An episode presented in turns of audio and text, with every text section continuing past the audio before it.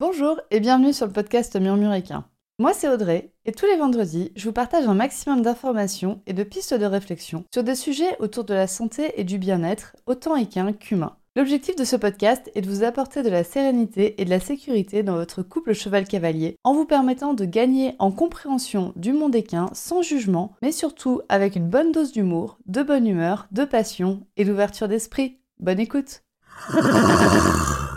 Bonjour à toutes et bienvenue dans ce nouvel épisode de podcast au titre euh, on peut difficilement plus putaclic, mais aussi parfait pour le référencement du podcast dans les moteurs de recherche. Si j'ai choisi ce titre euh, Biomécanique is the new ethology, c'est déjà pour rigoler, quand même un petit coup, mais aussi parce que c'est en fait à moitié vrai. Aujourd'hui, pour être à la mode avec son cheval, il faut travailler de manière biomécanique. Et c'est ce dont j'ai envie de te parler aujourd'hui, les effets de mode dans le bien-être équin j'ai envie de t'amener à réfléchir sur certaines de nos actions en lien avec le bien-être équin et avec l'équitation.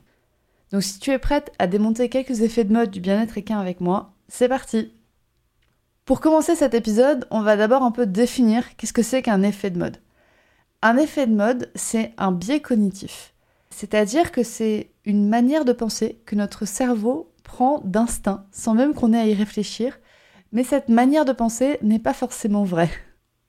Un effet de mode, ça décrit la tendance des gens à suivre l'exemple d'autres personnes sans prêter attention à leurs propres opinions. Donc en fait, par un biais cognitif, donc ça veut dire que le cerveau va court-circuiter, va se court-circuiter tout seul, va court-circuiter sa manière de penser, sa réflexion, ses opinions, son histoire, pour faire quelque chose rapidement. On observe cet effet de mode aussi bien dans les élections politiques que dans les études de marché, ou dans le milieu d'équitation.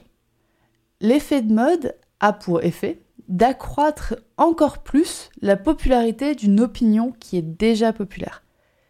Et donc, pourquoi est-ce que l'effet de mode, ça fonctionne? Eh bien, parce que notre cerveau a déjà bien assez d'autres choses à gérer dans notre vie et que nous sommes des animaux sociaux qui trouvons notre survie dans le fait de suivre le troupeau. Oui, un peu comme les poneys. L'effet de mode nous permet donc de moins réfléchir, d'utiliser du coup moins de ressources physiques et de ressources intellectuelles du coup, donc d'utiliser moins de ressources physiques et donc de mieux survivre, déjà physiquement, vu qu'on dépense moins d'énergie pour réfléchir, et en plus nous permet de mieux survivre parce qu'on est inclus dans un groupe social et qu'on a besoin d'avoir ce groupe social pour survivre parce qu'un humain tout seul en général ne survit pas très bien dans la nature. Et donc l'effet de mode est issu de milliers et de milliers d'années d'évolution qui nous ont amenés à survivre, qui nous ont amenés à ne moins réfléchir, à réfléchir comme un groupe pour être acceptés et aussi pour économiser des ressources physiques. L'effet de mode trouve deux origines du coup. La volonté de se rattacher à un groupe, avant même de connaître ce groupe en fait, pour justement rentrer dans le groupe en question. Je sais, ça fait beaucoup de fois le mot groupe, mais désolé, j'ai pas trouvé comment faire autrement. Et donc du coup, on va se rattacher à ce groupe pour en faire partie, et donc bah, pour, le, pour rentrer dedans, avant même de connaître vraiment tous les détails du groupe social dans lequel on veut se mettre. Mais toujours est-il que ce groupe nous donne l'impression qu'on pourrait survivre le mieux possible. Et en général, la survie, elle est faite quand la majorité enfin, en, rejoignant la majorité. Donc du coup, on va rejoindre l'opinion de la majorité des personnes, du groupe majoritaire. Et la deuxième origine de l'effet de mode, c'est le mimétisme, non pas donc d'un groupe, mais d'une personne qui nous semble être comme nous. C'est-à-dire qu'on va voir une personne et on va se dire, tiens, elle a l'air d'avoir la même histoire que moi, je m'associe à elle. Par exemple, moi je suis une femme blanche je viens d'une classe sociale médiane, j'ai fait un burn-out, j'ai été en école d'ingénieur, etc. Tout ça va faire en sorte que je vais m'identifier plus facilement à d'autres femmes blanches issues d'une classe sociale médiane qui ont fait un burn-out, qui ont été ingénieurs, qui font du cheval. Et je vais chercher inconsciemment à imiter ces personnes en fait. Donc ce que vont faire ces personnes, je vais avoir tendance à vouloir faire la même chose. Et ce processus est totalement inconscient en général. On, a du mal à le rendre conscient Parce que le rendre ce processus de mimétisme ou de volonté de se rattacher à un groupe conscient, ça va nous demander des efforts physiques, ça va nous demander des efforts intellectuels, donc plus de consommation d'énergie et potentiellement une sortie du groupe, donc moins de, chances de survie. Et c'est vraiment la grosse difficulté, et c'est pour ça que je vous fais cet épisode, c'est pour essayer de conscientiser un petit peu plus. Et donc si vous arrivez à conscientiser peut-être certaines de vos actions qui sont en fait issues d'un effet de mode, et eh ben potentiellement vous y gagnez en réflexion, vous y gagnez en autonomie, et vous devenez plus responsable de vos actes. Les effets de mode peuvent être difficiles à retracer parce que justement, ils ne sont pas forcément issus d'une seule personne, mais ils sont issus d'un nombre croissant de personnes. Donc il y a peut-être une personne à la base, une unique personne, mais c'est pas toujours le cas et des fois c'est compliqué de retracer qui était cette personne, cette unique personne qui a créé l'effet de mode qui l'a rendu public. Mais en même temps, dans le milieu d'équitation, c'est compliqué de ne pas voir le lien entre Pat Parelli, Lassens, Andy Booth et l'avènement de l'équitation éthologique en France. Justement, venons-y à l'équitation éthologique avec les différents effets de mode observés dans le milieu du bien-être équin et de l'équitation. Dans les effets de mode, dans les pratiques équestres, on a en effet l'éthologie et l'équitation éthologique. Vous ne le voyez pas parce que c'est à l'oral un podcast, mais je mets des très très gros guillemets sur équitation éthologique. C'est pour euh, clarifier le terme, enfin c'est pour être, euh, pour donner un terme que tout le monde connaît, mais l'équitation en soi n'a rien d'éthologique. Il y a encore 15 ans, les pratiquants de l'équitation éthologique étaient peu nombreux en France. Puis il y a eu l'essor de cette discipline, notamment grâce à des cavaliers lambda, qui ont juste euh, proposé, qui ont montré au grand public ce qu'ils faisaient, et le grand public s'est associé à ces cavaliers lambda. Et aujourd'hui, tout le monde a au moins une fois pratiqué l'équitation éthologique, que ce soit lors d'un stage, lors d'un cours, avec une monitrice d'inspiration d'équitation éthologique, et quasiment tous les cavaliers ont eu un licol en corde entre les mains au moins une fois lors de leur pratique. J'en mettrai ma main à couper. Et des fois, même sans savoir utiliser ce licol en corde. Ça aussi, c'est un débat de l'effet de mode sur lequel on va revenir un peu plus tard. Et depuis quelques mois, on assiste à l'essor de la biomécanique. Dans le même fil que l'équitation éthologique, aujourd'hui, tous les cavaliers souhaitent travailler leur cheval de manière biomécanique. Comme si c'était une manière de justifier l'utilisation du cheval par l'humain, la biomécanique se veut au service de la santé du cheval et des tabous apparaissent quand un moniteur n'utilise pas la biomécanique dans son approche. Je ne connais personne aujourd'hui qui est capable de dire non, non, je n'utilise pas la biomécanique et de ne pas se faire juger dans son équitation. C'est quasiment impossible de dire non, non, moi je ne veux pas utiliser la biomécanique euh, dans mon approche, c'est impossible. Non, la, locomotion des chevaux, j'en ai rien à faire. La manière dont ils se déplacent, j'en ai rien à faire. La posture, j'en ai rien à faire.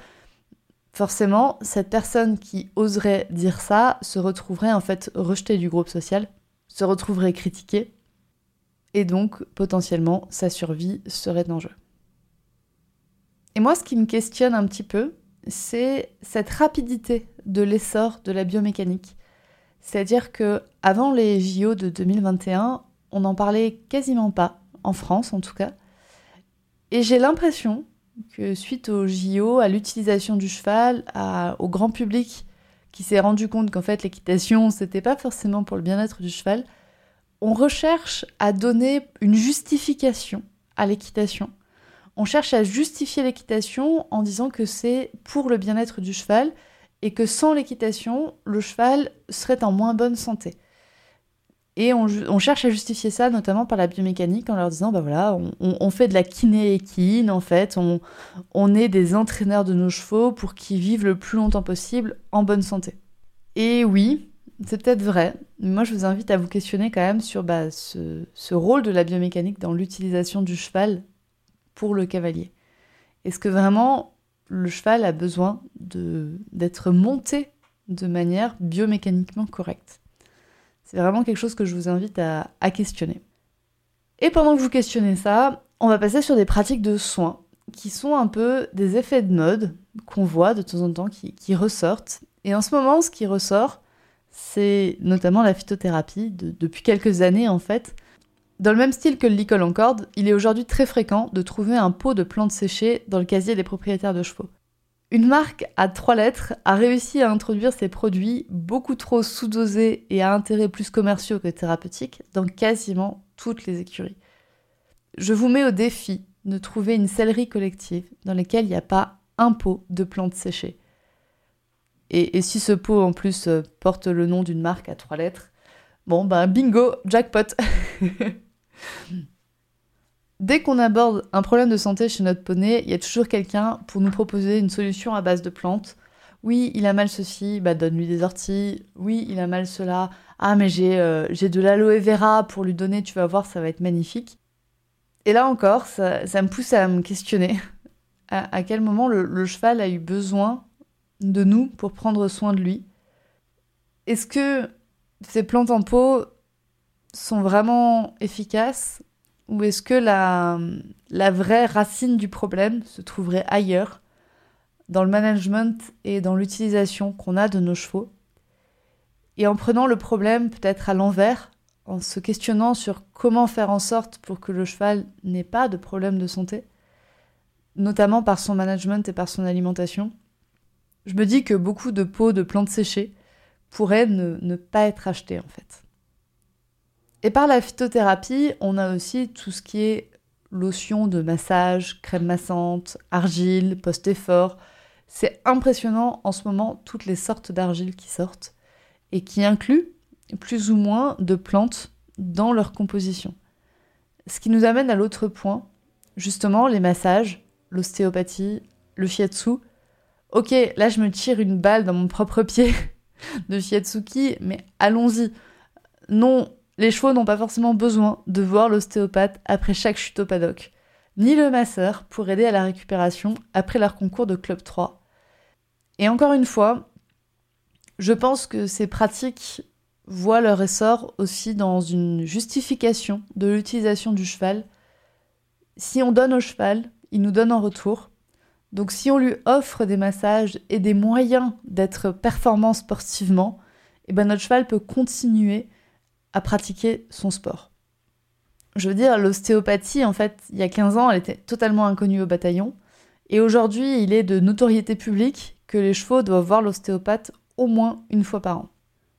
Alors, à tous ces arguments-là que je vous ai donnés, à tous ces exemples que je vous ai donnés, vous allez me sortir un argument, un contre-argument. Bah oui, mais c'est pour la santé du cheval. C'est pour la santé du cheval. Oui. oui, en effet, les effets de mode peuvent être très bénéfiques aux chevaux. En effet, je préfère voir un cheval qui est travaillé de manière biomécaniquement correcte, avec un mort simple, sans noseband, qu'un cheval qui est micromanagé au possible pour faire euh, des grands mouvements de jambes sur une reprise de dressage. Forcément que je préfère aussi un cavalier qui va prendre des solutions relativement naturel pour les problèmes de santé de son cheval, plutôt que de l'infiltrer à tout va pour pouvoir l'utiliser. Bien évidemment que quand on a un cheval qui est tout pété de partout, lui offrir des séances de bien-être, des séances de massage, d'ostéopathe, de shiatsu, ça va l'aider. Ça va vraiment l'aider à améliorer sa santé. Mais encore une fois, ce que je veux questionner ici, c'est quelle est l'origine de toutes ces pratiques qui émergent au fur et à mesure? Est-ce que l'origine de ces pratiques ne serait pas dans une justification de l'utilisation du cheval? Je n'ai pas la réponse. je n'ai pas la réponse. Et est-ce qu'en fait on n'est pas en train de, se justifier nous-mêmes? Est-ce qu'on n'est pas en train de se donner des bonnes raisons de continuer de monter à cheval? Et est-ce qu'on n'est pas en train de prendre le problème à l'envers en soignant nos chevaux plutôt qu'en faisant de la prévention? Je... Je ne sais pas. Je ne sais pas. C'est à... Je vous laisse décider. Tout le but de ce podcast, c'est de vous amener à réfléchir sur certains effets de mode. À vous demander chez vous d'où c'est qui viennent. Est-ce que vous cherchez à le faire parce que vous avez l'impression que tout le monde le fait et vous voulez être accepté dans un groupe? Est-ce que vous avez vu un influenceur le faire donc vous avez envie de le faire? Je n'ai aucune bonne réponse, c'est à vous de trouver votre bonne réponse. Je voudrais aussi attirer votre attention sur le fait que les effets de mode peuvent être très bénéfiques pour les chevaux, mais peuvent aussi être parfois délétères aux cavaliers qui se sentent dans l'obligation de faire comme tout le monde pour rester socialement acceptés. Et mon questionnement personnel, il est surtout sur la vitesse de propagation des effets de mode et sur la vitesse de changement des effets de mode. Si un effet de mode est bénéfique pour le cheval, comme la biomécanique, le consentement, l'ostéopathie ou le calcul de ration, en effet, pourquoi s'en priver? Et pourquoi ne pas le faire, le mettre en place tout de suite? Et c'est un peu cette hyper instantanéité des résultats désirés sur lequel je voudrais attirer votre attention. Notre société nous pousse à tout vouloir tout de suite, le plus rapidement possible, et de mettre en place plein de choses de manière les plus rapide possible. Sauf que cette vitesse de mise en application pousse des fois à la faute. Comme lorsque, après une courte formation, des élèves s'affichent comme spécialistes d'une discipline ou d'une autre, sans avoir vraiment éprouvé leurs apprentissages par la pratique. La vitesse qui est demandée aux cavaliers pour suivre les effets de mode et pour rester socialement acceptés crée aussi des, erreurs chez ces cavaliers. Et je pense notamment à des erreurs financières. Par exemple, de prendre un coach plus cher, de faire plus de, stages, de faire plus de formations, d'acheter plus de, de plans d'acheter plus de lotions de massage. Et ces erreurs financières, elles peuvent avoir un impact sur le bien-être global de l'animal si les choix de payer un service ou un produit se font au détriment de paiements nécessaires à l'animal. Je pense notamment à son alimentation, aux soins vétérinaires, aux soins des pieds. Et ces erreurs financières peuvent aussi se faire au détriment de la santé mentale du cavalier. Le cavalier peut se retrouver noyé en fait sous une pression constante de mieux faire pour son cheval. C'est quelque chose sur lequel je vous amène à réfléchir depuis plusieurs épisodes de podcast, mais je vous amène vraiment à, réfléchir à, votre santé mentale, à votre santé physique de cavalier. Et des fois, ça fait du bien de ralentir de poser des bases au fur et à mesure, de prendre le temps de poser, d'expérimenter justement ces bases, et puis d'augmenter les difficultés, chacun à son rythme. Pour poser ces bases, pour moi, ce qu'il faut prendre en compte, c'est le cheval. C'est le cheval et vous, et votre couple. Qu'est-ce que vous êtes capable de mettre en place et qu'est-ce que votre cheval a besoin que vous mettiez en place? Est-ce que votre cheval est en effet un cheval qui est tout pété d'arthrose euh, tout partout et qui aura peut-être euh, en effet besoin de plus de massage ou de plus de soins physiques qu'un autre? Est-ce que votre cheval est un jeune qui a en fait besoin que vous preniez le temps de vous muscler d'abord et de le muscler lui avant de monter dessus Tout ça, c'est à voir selon votre cas précis. Dans tous les cas, mon conseil, c'est de commencer par la base, et la base, elle se définit selon vos critères, selon les critères de votre cheval. Et ensuite, on augmente les critères de difficulté au fur et à mesure. Et on augmente jusqu'à un certain seuil. Et encore une fois, ce seuil, c'est à vous et à votre cheval de déterminer à quel moment on est sur du mieux et à quel moment on est sur du bien. Et des fois, bah, le mieux est l'ennemi du bien. Autant pour vous que pour votre cheval, que pour votre portefeuille. On arrive sur la fin de cet épisode. J'espère qu'il vous aura plu. J'espère qu'il vous aura questionné sur la manière dont vous pensez, sur la, raison pour laquelle vous faites certains choix pour votre cheval.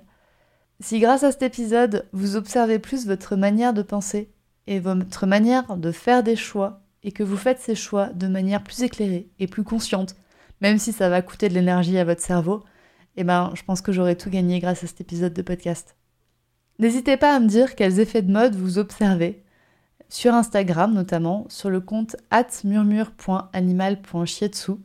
Je serais vraiment ravie de partager avec vous sur les effets de mode que vous observez. Je vous dis donc à très bientôt sur Instagram et à la semaine prochaine pour un prochain épisode. Bonne journée